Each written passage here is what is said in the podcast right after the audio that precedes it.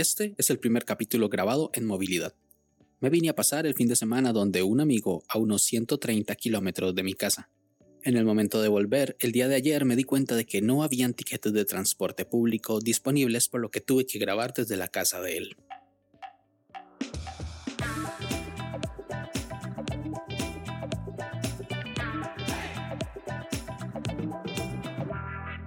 Hola a todos y sean bienvenidos y bienvenidas a este nuevo capítulo de Daily Meeting, podcast diario de cultura de Internet.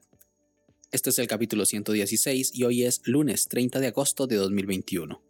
Y hoy es el Día Internacional contra los Ensayos Nucleares. En 1945 se llevó a cabo el primer ensayo nuclear. Fue en el desierto de Alamogordo, Nuevo México. Desde entonces se han realizado más de 2.000 pruebas nucleares en todo el mundo y ello sin tener en cuenta los daños poblacionales y de ecosistemas. Mi nombre es Melvin Salas y en los próximos minutos hablaremos sobre el efecto Y2K38, así que comencemos.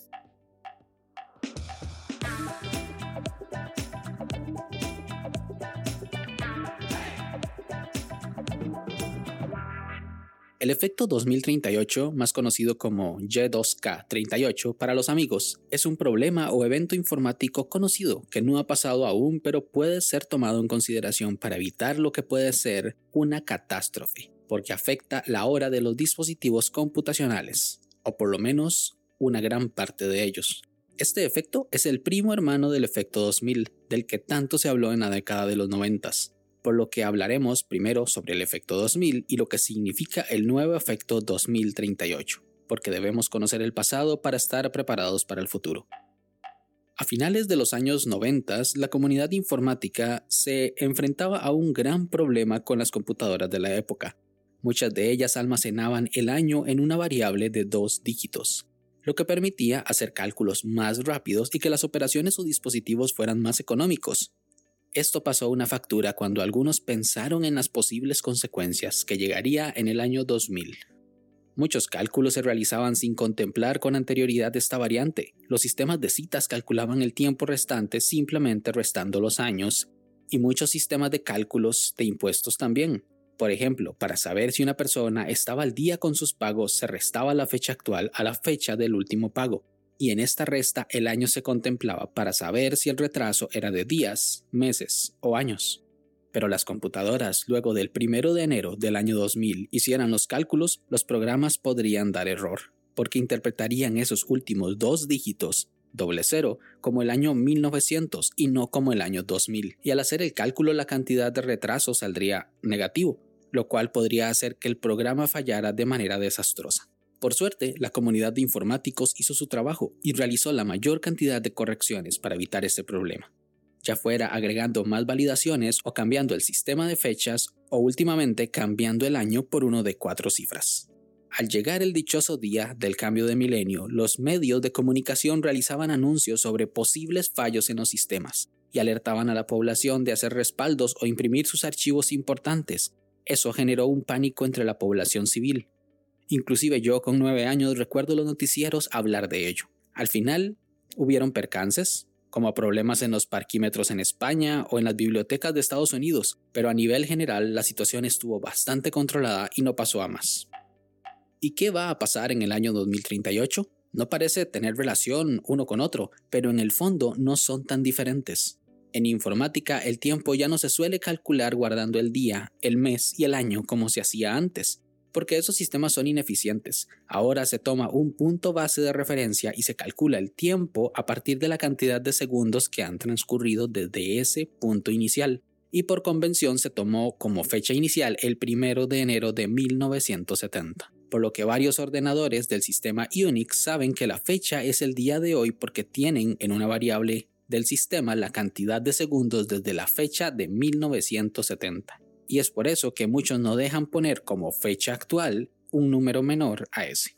Luego, algunos sistemas informáticos funcionan con algo que se llama procesamiento en 32 bits. Es muy posible que si has comprado alguna computadora te puede sonar ese número, pues la fecha se almacena en una variable de 32 bits. Eso significa que por cada bit que se puede representar con un 1 o un 0, se puede contar desde 0 hasta 4.300 millones. Y ustedes se preguntarán, entonces, ¿cuántos segundos han transcurrido desde ese primero de enero de 1970? La respuesta es 1.630 millones. O sea que no vamos ni por la mitad de esos 4.300 millones. Pues sí y no.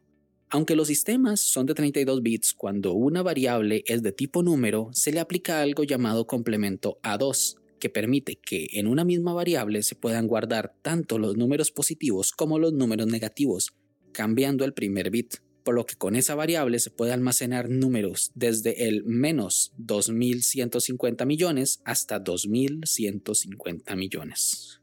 Por lo que ya consumimos el 70% del tiempo desde 1970 y la fecha máxima para que suceda eso será el próximo 19 de enero del año 2038, cuando el reloj marque en las 3 y 14 minutos con 7 segundos de la madrugada, con el horario del meridiano de Greenwich. ¿Y qué pasará? Algunos sistemas recalcularán la fecha con el año de 1970, otros con el año 1901 y algunos otros simplemente darán error. Y aunque falten aún 17 años para ese suceso, ¿alguien va a hacer algo al respecto? En principio falta mucho, pero desde ya algunos sistemas operativos están cambiando su sistema de fechas a uno más robusto, ya sea quitando el complemento a dos de esos números para dar unos 70 años más de utilidad al sistema, pero en su mayoría los profesionales están tranquilos, porque los dispositivos actuales ya no tienen su arquitectura basada en 32 bits, sino en 64 bits, los cuales permiten calcular fechas desde hasta varios millones de años por lo que personalmente creo que ni cuenta nos vamos a dar. ¿Y tú, conocías el efecto 2038? Sin más, este episodio llega a su fin. Recuerda dejar tus comentarios en Twitter, arroba Melvin Salas. Si quieres estar atento sobre los capítulos futuros, no olvides suscribirte desde tu aplicación de podcast favorita. También suscribirte a la newsletter semanal y formar parte de nuestra comunidad de Telegram en melvinsalas.com barra podcast. Este capítulo fue grabado con mucho cariño en Pérez Celedón, Costa Rica. Nos escuchamos mañana. Hasta luego.